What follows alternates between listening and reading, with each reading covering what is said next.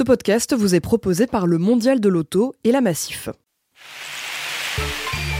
Mondial Audio, les podcasts du Mondial de la Mobilité.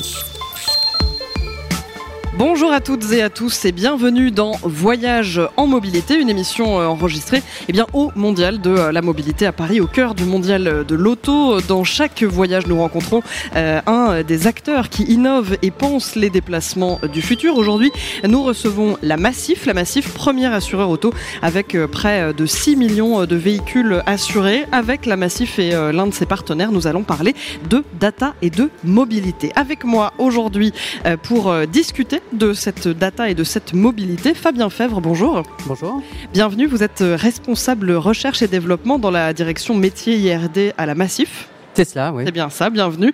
Nous sommes aussi avec euh, Stéphane Schulz, bonjour. Bonjour Andréane. Vous êtes euh, consultant et fondateur du blog 15 marches, entreprise de conseil en stratégie et innovation numérique. Bienvenue à vous euh, dans ce voyage en mobilité. Alors, on peut commencer. première question, on sait que la data voyage bien, mais qu'apporte la data à la mobilité? Peut-être avant d'aller directement sur la question, sur ce qu'apporte la data à la mobilité, on peut déjà essayer de poser les enjeux de la mobilité elle-même. Et si on prend un peu de recul, en fait, vous savez que nous serons, d'après les projections, environ 9,8 milliards d'habitants sur, sur Terre à horizon 2050. Donc c'est une incroyable augmentation en volume qui s'accompagne aussi d'une forte migration puisque 75% euh, des habitants à cette, euh, à cette échéance-là vivront dans des zones urbaines. Donc cette migration des campagnes vers les villes, eh bien, elle emporte un certain nombre d'enjeux logistiques, environnementaux. Pensez à l'émission des gaz à effet, de serre, pensez euh, à l'émission de, particules polluantes. Et pour la mobilité, qui est à la fois un contributeur à ces éléments et puis qui a ses sujets propres, eh bien, ça pose deux problématiques que sont d'une part dans les campagnes une raréfaction de l'offre de mobilité, avec une population qui sera de plus en plus clairsemée et éventuellement vieillissante, comme chez nous en Europe. Et puis dans les villes, à l'extrême inverse, eh bien, des problématiques de congestion urbaine. Et ce qu'il faut bien voir, c'est que cette problématique, elle est mondiale. Elle ne s'arrête pas à la France. On commence à l'entreapercevoir notamment au niveau des mégapoles en, Asie. Et donc, de par son ampleur, par le, le, nombre de personnes qui sont touchées et l'impact économique qu'elle représente, eh bien, elle suscite un foisonnement d'idées et de recherches qui peuvent émerger auprès d'acteurs qui euh, officient en France, en Europe ou ailleurs dans le monde. Alors, pour en revenir à la question de la data par rapport à cette mobilité, eh bien, euh, ce que je dirais, c'est que la technologie, dans un premier temps, et donc la data sur laquelle cette technologie euh, s'appuie, eh bien, est à la fois un élément de réponse et un élément aggravant en fait de cette situation. Un élément de réponse parce que pour la première fois, quelque part, on a la possibilité de pouvoir ajuster en temps réel une offre de mobilité avec une demande de mobilité par ailleurs. Et cette notion de temps réel, elle est absolument euh, euh, fondamentale. Elle change complètement la donne par rapport aux logiques de planification qu'on pouvait avoir et des, réseaux de transport euh, plus ou moins fixes qui étaient organisés par les collectivités ou purement individuels que je gardais sous ma, réserve pour pouvoir me déplacer. Hein. Donc là, c'est un changement euh, qui peut permettre de réduire le nombre de véhicules en circulation, mais avec des taux de rotation qui peuvent être plus importants. Et donc au final, diminuer une empreinte écologique par rapport à ces déplacements. Mais quand on parle de mobilité, on a souvent en tête la mobilité des individus, mais il y a aussi la mobilité des biens.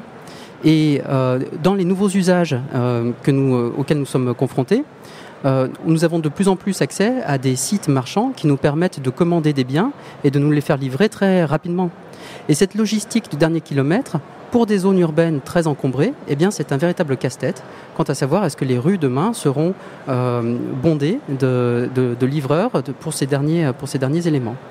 Et donc, on le voit bien, en fait, quelque part, la data devient un peu le nouveau carburant de cette, de cette mobilité. Elle nous touche tous par rapport à la question que ce soit dans nos utilisations individuelles, personnelles, ou pour les impacts collectifs que ça peut avoir vis-à-vis des enjeux sociétaux auxquels on est confronté.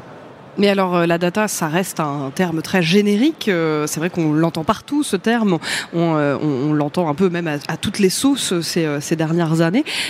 concernant la mobilité, donc vous le disiez, il peut y en avoir partout, dans nos voitures, dans nos vélos.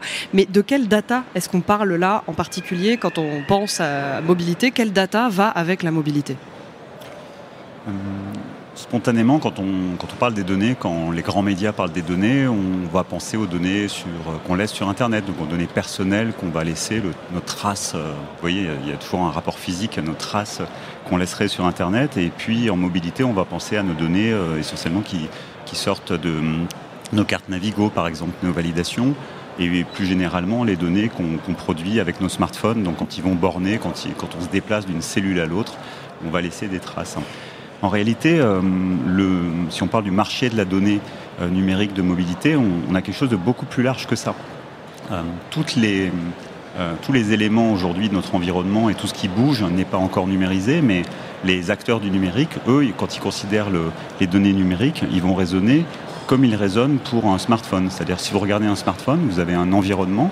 L'environnement, c'est l'environnement des télécoms, donc c'est tout l'infrastructure euh, qui va permettre que votre téléphone fonctionne. Donc vous avez euh, une infrastructure physique, vous avez des ondes, vous avez des normes. Ensuite, pour, la, mobilité physique, bah, vous allez avoir l'infrastructure, les données qui sont émises par la voirie, par les feux, par les péages, tout, tout l'aspect réseau, euh, l'aspect communication, mais aussi tous les capteurs qui vont savoir si vous êtes garé à un endroit, si vous passez là, tout ce qui, tout ce qui est radar. Donc ça, c'est une première une première couche, euh, une première strate en gros de données qui aujourd'hui est peu numérisée. Donc là, il y a un gros marché et un certain nombre d'acteurs qui sont présents ici sur le mondial de l'auto se positionnent justement euh, à la fois pour poser des capteurs, mais pour être capable aussi de traiter, d'analyser ces données d'infrastructure. Ensuite, vous avez une couche qui, elle, est, plus euh, dématérialisée, qui est la couche des règles. C'est-à-dire aujourd'hui, quand vous avez une infrastructure, il bah, faut savoir comment l'utiliser. Donc cette couche des règles, concrètement, bah, c'est les règles de circulation, c'est le sens de circulation, c'est euh, c'est le, pour des bus, c'est les horaires de bus par exemple, ça peut être les tarifs de stationnement. Euh, ce sont des données qui, elles, commencent à avoir beaucoup de valeur, hein, au-delà des données géographiques. Est-ce que je peux stationner là est une donnée qui a énorme, une information même qui a beaucoup de valeur. Et là aussi, il y a encore peu d'acteurs, c'est encore peu numérisé, mais on a des acteurs comme Google qui commencent à, se positionner sur ce sujet. IR, TomTom, donc les, GPS mmh. commencent à acquérir des, euh, fonctionnalités qui, qui, apportent de l'information à grande valeur. Vous pouvez maintenant, vous avez des technologies, des interfaces qui permettent de poser une question en disant où est-ce que je peux me garer pendant 20 minutes euh, dans tel quartier? Et on va vous guider, on va vous dire parce que cette euh, strate de données sur les règles euh, a été intégrée. Ensuite, si on continue à, monter un petit peu, vous avez les véhicules. Donc dans, le, monde des, télécommunications, bah, le véhicule, ça va être l'appareil, votre smartphone par exemple. donc là, évidemment, il y a les véhicules, les bus, les les trains, les, véhicules. Alors ils sont connectés, donc là on est en plein dans le, sujet euh, massif. Hein. Euh, ils sont connectés, mais ils sont connectés à qui? Donc aujourd'hui les véhicules sont connectés, mais ils sont essentiellement connectés aux constructeurs. Euh, ils sont connectés éventuellement aux garagistes, vous savez, avec la petite valise, qu'on appelle la valise, il va venir se connecter au véhicule. donc tout l'enjeu étant de savoir est-ce qu'on peut, comme avec le smartphone, créer des interfaces, créer des modèles, aussi des modèles contractuels et modèles économiques pour pouvoir accéder à ces données. Donc il y a énormément d'acteurs qui souhaitent accéder à ces données, euh, pas pour le plaisir de vous tracer, mais pour pouvoir créer des services à partir de ces données, pour pouvoir personnaliser des services euh, là-dessus. Euh, évidemment, bah, on la semaine dernière, il me semble, a été annoncé que euh, l'alliance Renault, Nissan, Mitsubishi passait un accord avec Google. Alors c'est pas forcément pour toutes les données du véhicule, mais vous allez avoir ce, qu'on appelle l'infotainment, donc l'information à bord, le guidage, mais aussi, euh, je sais pas, si vous voulez écouter Spotify ou votre playlist euh, dans le véhicule, donc ce sera avec Google, avec les solutions de Google à bord. Donc là, on a le marché du véhicule connecté commence à être vraiment considéré comme un nouvel écran, en fait, comme un nouvel appareil pour pour les grands acteurs du numérique. Et enfin, vous avez la dernière strate, qui est la strate du voyageur. Donc, c'est celle qu'on identifie le mieux. C'est le voyageur à travers les applications qu'il utilise. Où là, celle-ci, elle est euh, plus que jamais numérisée, on va dire, depuis euh, Google Maps, ça doit exister depuis 10 ans. Et vous avez un énorme marché à travers les smartphones notamment, mais à travers d'autres appareils, notamment tout ce qui est portable, comme les bracelets ou, d'autres objets, où là, vous avez énormément de données qui sont produites. Donc ce qu'il faut comprendre, c'est que les données numériques de mobilité, c'est à la fois euh, les données individuelles de, chaque strate que j'ai évoqué, mais c'est aussi la capacité à, mettre en, musique finalement toutes ces données, c'est-à-dire où je suis, à quel moment, dans quelle direction je vais, en respectant euh, quelles règles. Et la vraie valeur aujourd'hui, le vrai enjeu, il est à la fois de développer la numérisation de ces différentes strates, mais aussi de savoir exploiter l'ensemble des données. D'où l'importance des standards et des interfaces. Si vous avez des données mais qui ne vont pas aux mêmes personnes et qui ne sont pas aujourd'hui, qu'on ne peut pas rassembler et analyser, elles ont peu de valeur. Alors vous parliez des voyageurs. Est-ce que justement le voyageur d'aujourd'hui doit absolument être un voyageur connecté? Je ne sais pas s'il doit être connecté, mais par contre, ce qui est certain, c'est que nous sommes nous-mêmes les, les premiers demandeurs de cette connectivité. Quand on utilise un GPS collaboratif qui nous permet d'éviter des zones d'encombrement, quand euh, on programme notre euh, covoiturage à longue distance, quand sur une distance un peu plus courte, on peut faire des trajets qui font intervenir deux, trois, quatre modes de mobilité différents, avec par exemple une location du bus, du métro et éventuellement un vélo ou un scooter en bout de course. Quand à l'issue de ce voyage, on est justement content de pouvoir trouver effectivement le vélo ou la trottinette ou la voiture au coin de la rue, là où l'application nous, mène par la, main, si je puis dire. Eh bien, ce sont autant de services qui finalement nous rendent la vie facile euh, au quotidien et qui font que nous-mêmes, nous sommes les premiers demandeurs de cette connectivité. Après, si on zoome un peu plus particulièrement sur les données du véhicule, je crois que Stéphane l'a très bien dit, la, question euh, n'est plus à poser, c'est un état de fait. Et c'est le législateur notamment qui a posé les premières briques en demandant à ce que tous les nouveaux véhicules homologués actuellement en Europe eh bien, intègrent par conception euh, un élément de, de, communication, de connectivité pour le système qu'on appelle e-call et qui permet de faire des appels d'urgence en cas d'accident. Le but, c'est un enjeu sociétal de réduction du temps d'intervention des, euh, forces, des, forces euh, d'aide sur la voie publique et d'essayer de sauver des vies. C'est donc devenu une obligation maintenant dans les véhicules qui, euh, qui sortent, qui sont construits. Oui, alors c'est une obligation sur cet aspect sécuritaire. Maintenant, en effet, euh, ce n'est jamais que la pointe émergée de l'iceberg, puisque tous les constructeurs et tous les équipementiers ont mis en place une stratégie de valorisation de la data qui est issue du, euh, qui est issue du, du véhicule. Et, là, on ne parle même pas encore du futur véhicule autonome dont on nous dit qu'il pourra traiter jusqu'à 4000 gigas de données par jour, ce qui est absolument gigantesque. Alors bien entendu, pour pouvoir gérer ces volumes de données qui sont absolument gigantesques, eh il faut des règles du jeu. Et là, je dois dire que la, profession de l'assurance dans son ensemble, et la Massif en particulier, eh bien, était très heureuse et a contribué euh, euh, positivement à l'élaboration du pack véhicule connecté qui a été euh, sorti par la CNIL dernièrement. Et au-delà de ça, quelque part, ce que je voulais dire, c'est qu'il faut quand même des règles du jeu, mais il faut aussi un peu une dose d'éthique par rapport au traitement de ces données. Voilà, c'est ce que j'allais vous dire, c'est que effectivement l'encadrement est, je pense, nécessaire. L'ensemble de la population peut s'inquiéter effectivement de cette explosion un peu euh, des données. Il faut euh, une éthique, mais alors comment ça se concrétise vous euh, dans, dans vos actions? Alors nous-mêmes, on pense qu'on est un peu particulier parce que vous savez qu'on est un groupe d'assurance mutualiste et en tant que tel, euh, si je devais faire un, pendant, le, règlement général de protection des données à caractère personnel, le fameux RGPD, a introduit une notion de privacy by design, qui veut dire essayer de minimiser son empreinte sur les données personnelles dès la conception des produits. Eh bien, nous, on a un peu tendance à dire qu'on est quelque part éthique by design, parce que vous savez que nous n'avons, en tant que société d'assurance mutualiste, nous n'avons pas d'actionnaires en tant que tels, nous avons des administrateurs et des délégués qui sont des représentants élus de nos sociétaires et qui sont particulièrement euh, sensibilisés par rapport à ces données et ces, questions sociétales. Vous savez par exemple que la Massif fait euh, partie de l'économie sociale et solidaire. Donc si je prends un exemple pour illustrer la démarche, euh, justement par rapport à ces données issues du véhicule, nous dans le jargon on appelle ça la télématique. Eh bien, quand la question de la télématique a émergé un peu sérieusement au niveau la Massif, on a pu très tôt en fait en discuter avec nos administrateurs. Et ce qu'il est apparu très clairement et très rapidement, c'est que nous ne souhaitions pas euh, aborder ce sujet de la télématique comme cela avait déjà pu être fait par ailleurs. Et notamment, nous ne souhaitions pas l'utiliser à des fins tarifaires ou à des fins de, sélection des meilleurs profils par rapport à d'autres. Donc c'est un parti pris très fort parce que quelque part c'est un pari. Ce pari que nous faisons, il naît d'un constat et ce constat, c'est que, comme tous les acteurs du marché, on observe une sursinistralité des jeunes conducteurs. Pour fixer les idées un peu, le, portefeuille des jeunes conducteurs, moins de 25 ans, ça représente 6% du portefeuille de la Massif, mais c'est 18% des sinistres graves auxquels nous sommes confrontés.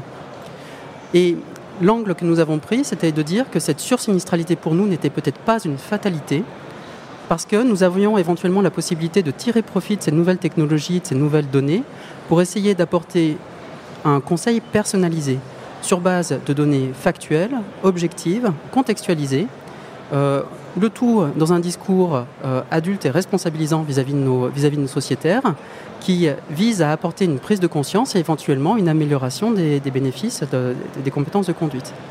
Et ce n'est pas une démarche altruiste. Hein. Euh, nous avons à cœur, en effet, d'améliorer la, sécurité de nos, sociétaires, mais simplement, ça, naît aussi d'un véritable raisonnement, c'est que euh, ces, jeunes conducteurs qui sont exposés à des sinistres graves, un sinistre grave, ça peut coûter plusieurs dizaines de millions.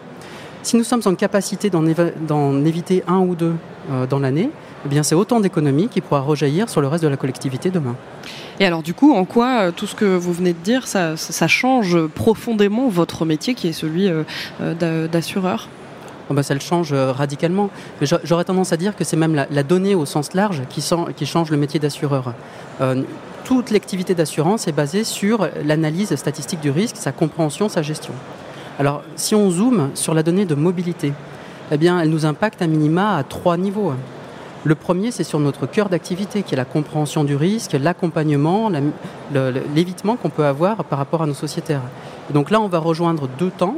Le temps avant sinistre et de la prévention, et là on rejoint ce que je viens de dire auparavant avec euh, l'expérimentation par exemple Massive Drivers, qu'on mène actuellement en ce moment auprès d'environ 1000 sociétaires que nous avons équipés et qui vise justement à, faire cette partie de, réduction, des risques en amont.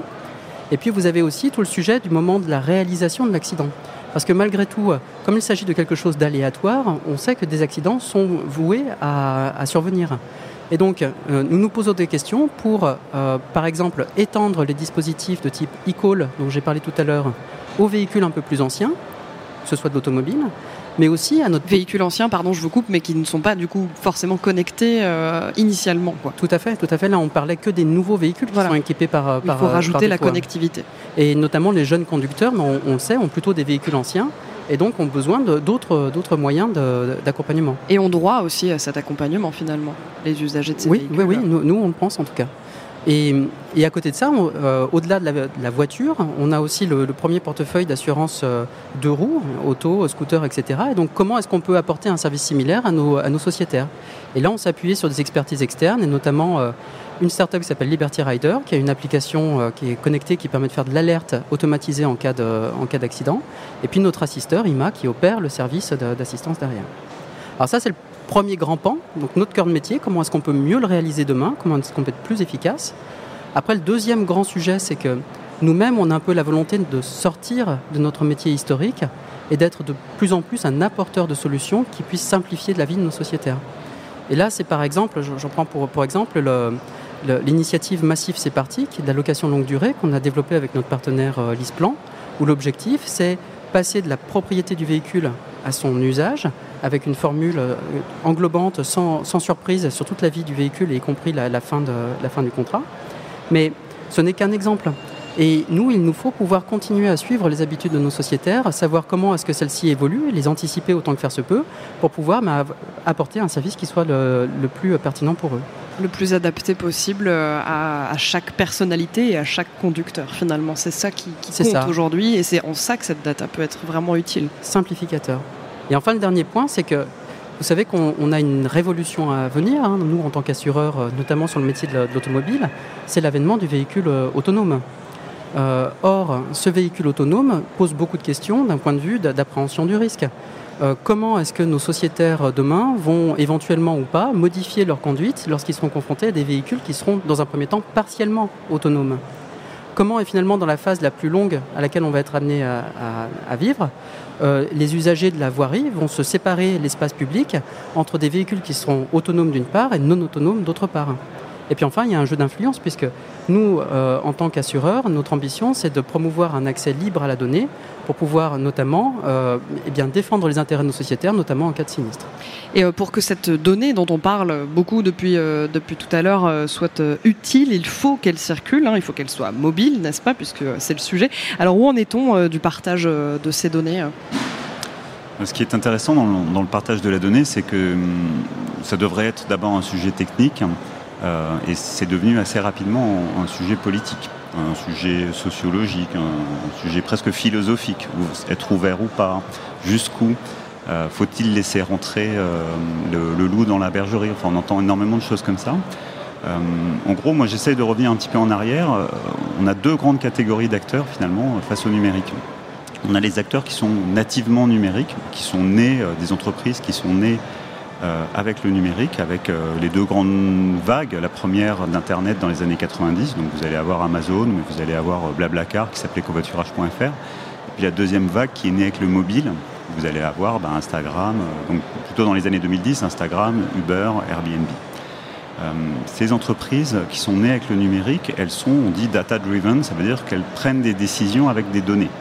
C'est une question de décision, ça veut dire que c'est extrêmement difficile pour elle de prendre une décision parce qu'il y a un expert euh, extérieur ou parce qu'il y a un responsable marketing ou, même le, PDG qui a dit quelque chose. Ce sont des gens qui ont une culture mathématique, hein, euh, qui ont une culture d'informatique et, donc qui sont habitués à travailler avec des probabilités, à définir des modèles et, ils prennent des décisions et ils vérifient immédiatement. Donc la donnée, elle est intrinsèque à leur fonctionnement et vérifie immédiatement si, quels sont les effets mesurés de ces données. Donc pour eux, le partage des données, la circulation des données, elle est naturelle. Euh, en plus, ce sont des gens qui vont toujours chercher à récupérer de la donnée et, qui, quand ils le peuvent, ils, vont, ils vont mettre à disposition de leurs données à travers des interfaces. Alors, on ne va pas parler trop technique, mais à travers des interfaces qui facilitent euh, l'accès aux données. Et c'est pour ça que vous allez retrouver euh, beaucoup d'interfaces. Vous allez pouvoir mettre Amazon dans votre blog. Si, moi, je suis dans mon blog, je parle d'un livre, euh, je peux avoir une toute petite fonctionnalité qui va permettre d'acheter le livre directement depuis mon blog. Tout le monde connaît ça avec les vidéos YouTube, par exemple. C'est extrêmement simple de lire une vidéo YouTube à partir de, de votre site. Donc, c'est consubstantiel dans leur mode de fonctionnement, dans leur culture, de partager les données, de partager globalement les services. À côté de ça, bah, vous avez les autres entreprises, hein, les autres organisations dont font partie euh, les entreprises traditionnelles, les collectivités, qui même si elles brassent beaucoup de données, elles n'ont pas cette culture finalement de la donnée en tant qu'élément euh, de, leur fonctionnement. Et pourtant, euh, maintenant que le logiciel rentre dans leur activité de plus en plus, ils produisent beaucoup de données, mais c'est quand même pas un sujet central. Et donc, qu'est-ce qui se passe? En gros, si je devais caricaturer, je dirais qu'ils ont découvert l'intérêt de la donnée le jour où on leur a demandé de la partager. Et euh, ils ont découvert la valeur de la donnée aussi, la valeur marchande. Alors, elle est extrêmement surestimée, ça c'est mon avis. Euh, en tant que telle. Hein. Ce, qui, a une vraie valeur, c'est ce qu'on en fait, c'est ce qu'elle permet de faire, les décisions qu'elle permet de prendre, les services qu'elle permet de créer. Mais en tout cas, on a eu donc plutôt un réflexe de, rétention, voire d'opposition, euh, sur ce partage de la donnée. Alors qu'on l'habille avec des considérations éthiques, euh, et c'est tout à fait normal et c'est indispensable, mais sur le fond, on a d'un côté des organisations pour qui l'utilisation de la donnée et la production de données à destination de tiers et naturel et fait partie de leur modèle, y compris de leur modèle économique, et d'autres pour qui c'est pas naturel. Du coup, quand on parle de partage, en fait, il faut vraiment prendre ça en compte.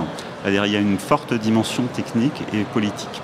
Euh, je vais utiliser un exemple aussi. Quand on, si on vous demande, vous, de partager vos données, vous allez vous retrouver dans la situation dans laquelle on en particulier se retrouve si on lui demande de louer euh, son appartement, euh, je ne vais pas citer de marque, mais bon, sur un site de, de location entre particuliers. C'est-à-dire il va être confronté à deux problèmes. D'abord c'est intéressant, ça l'intéresse, il a envie de rencontrer des gens, il a peut-être envie de gagner un petit peu d'argent, mais il va être confronté euh, immédiatement au problème qui est que peut-être que sa maison n'est pas faite pour être louée. Peut-être que son appartement n'est pas équipé, qu'il y a des, choses à faire. Et du coup, il est, important euh, dans, dans, les entreprises qui ne sont pas structurées par la donnée, elles vont avoir un premier réflexe qui est est-ce que mes données sont correctes, est-ce qu'elles sont bien structurées, est-ce qu'elles sont exploitables immédiatement? Et ça, c'est un élément technique qui va passer avant le politique. Et alors, euh, du coup, euh, Fabien Fèvre, euh, comment, les assureurs réagissent vis-à-vis de, tout ça, de cette open data? un peu de la même manière en disant que la situation actuelle a des lacunes. Mais néanmoins, notre, euh, notre positionnement, c'est de dire, certes, même si c'est faillible, il faut absolument que les acteurs se mobilisent pour pouvoir faire circuler cette data et, mettre en place les, standards, parce que le, scénario adverse, c'est d'avoir en fait des acteurs qui peuvent être des formidables concentrateurs de données de fait et qui s'intéressent éventuellement à vos données de mobilité, mais plus largement en fait à avoir connaissance de vous-même et vos différentes habitudes. Et ça, on pense que ça pourrait être très dommageable pour la, société de manière générale. Alors tout ce qu'on aborde depuis tout à l'heure, ça va euh, nous amener à ce qu'on va appeler la smart city, c'est-à-dire la ville intelligente euh, où règne justement la, smart mobility, donc euh, mobilité intelligente. Hein. Je vous fais la traduction, c'est important. mobilité qui se sert de ces données. Donc la position des collectivités. comment est-ce qu'on pourra arriver à ce que tout ça s'embrique bien et fonctionne bien dans un futur proche ou lointain d'ailleurs? Bah, les, collectivités font plutôt partie des secondes organisations, vous l'avez compris, c'est-à-dire celles qui ne sont pas naturellement, n'utilisent pas la donnée naturellement. Euh, donc les collectivités, elles vont directement être concernées par la numérisation de leur territoire, la numérisation des règles, ce que, j'expliquais tout à l'heure. Et ensuite, à travers leurs opérateurs, à travers leurs concessionnaires, euh, elles vont avoir une question de maîtrise de la donnée qui est produite et qui est utilisée par ces opérateurs. Donc les collectivités, elles sont dans une sorte de dilemme faustien c'est-à-dire, euh, à la fois, elles comprennent bien que euh, si elles ouvrent leurs données, elles vont permettre à des entreprises, notamment de leur propre territoire, euh, de se créer, de prospérer. Et, moi, je suis René à Rennes en 2010. Il y a vraiment eu cette idée que l'open data allait permettre de créer des entreprises locales et, donc de créer quelque part, faire partie des éléments d'attractivité économique du territoire. Et puis de l'autre côté, bah, comme dans un dilemme faustien, il y a toujours, on vend son âme au diable, c'est euh, on a la peur que quelque part ces données elles soient trustées d'abord par des grands géants, des monopoles qui font peur, euh, qu'on appelle les GAFA, donc Google, Amazon, Facebook et Apple. Et, du coup, la question c'est comment arriver à gérer ça correctement? Euh, c'est-à-dire comment arriver à ouvrir suffisamment pour ne pas jeter le bébé avec l'eau du bain parce que c'est réellement une source, une ressource pour des entreprises pour créer des business, y compris localement? Euh, sans pour autant que ce soit capté uniquement, on va dire, par euh, quelques, euh, quelques géants qui, qui l'utiliseront en plus pas forcément comme on le souhaite. Donc la solution c'est quoi? La solution c'est de penser comme une architecture numérique, c'est-à-dire de penser en plateforme. Il faut que les villes définissent les règles et les conditions dans lesquelles on peut utiliser leurs données, exactement de la même manière que votre téléphone, il va définir les règles dans lesquelles on peut créer une application qui va tourner sur ce téléphone, euh, et vous, si vous essayez de créer une application sur votre téléphone, vous verrez que c'est loin d'être la jungle. Il y a énormément de règles à respecter, euh, y compris celles de la vie privée et, du, transfert de données. il faut que les villes, quelque part, se transforment en plateforme numérique de façon à pouvoir à la fois euh, générer de l'activité tout en conservant les fondamentaux et en veillant au respect de la vie privée des citoyens. Chacun. Euh, Fabien Fèvre, du coup, si on devait euh, conclure euh, sur, sur ce vaste sujet qui est la data et la mobilité, pour vous, en tant que premier assureur auto, c'est vraiment une opportunité ce qui est en train de se passer avec toute cette data. Vous, vous, vous, vous voyez ça comme, comme une vraie possibilité d'aider au mieux vos sociétaires de les accompagner encore mieux et surtout de leur correspondre au mieux finalement, puisqu'on va les connaître aussi mieux. Oui, tout à fait. Nous, on aborde véritablement euh, ce, sujet avec un, angle très optimiste, puisque pour une fois, on va avoir la possibilité, euh, même s'il y a des enjeux, même si tout n'est pas réglé, même si on ne sait pas exactement euh, comment ces différents scénarios vont pouvoir se, dérouler dans le futur, mais on a la possibilité d'apporter un véritable service, un service utile, d'abord individuellement, mais aussi collectivement, et pour un assureur qui puisse réduire les risques et notamment en fait essayer d'éviter des sinistres. Donc oui, un message très, très optimiste par rapport à cette donnée de mobilité. Et on va surveiller ça de près. C'est ainsi euh, que se termine euh, cette émission. Merci beaucoup, messieurs. Je rappelle euh, que nous étions avec Fabien Fèvre. Merci. Je rappelle également beaucoup de rappels à faire, que vous êtes responsable recherche et développement à la direction métier IRD à la Massif. Merci d'avoir été avec nous. Merci également à Stéphane Schulz, consultant et fondateur du blog 15 marches, entreprise de conseil en stratégie et innovation euh, numérique. Merci beaucoup d'avoir été avec nous, messieurs, pour euh, ce voyage euh, en mobilité. Je rappelle que cette émission est à retrouver sur le site pas mondial-paris.audio. Ça y est, je ne sais plus parler, c'est la fin. Nous sommes aussi présents évidemment sur toutes les applications de podcast euh, iTunes, SoundCloud euh, et j'en passe, mais également euh, sur YouTube et sur les réseaux sociaux. Quant à nous, on se retrouve pour un prochain voyage.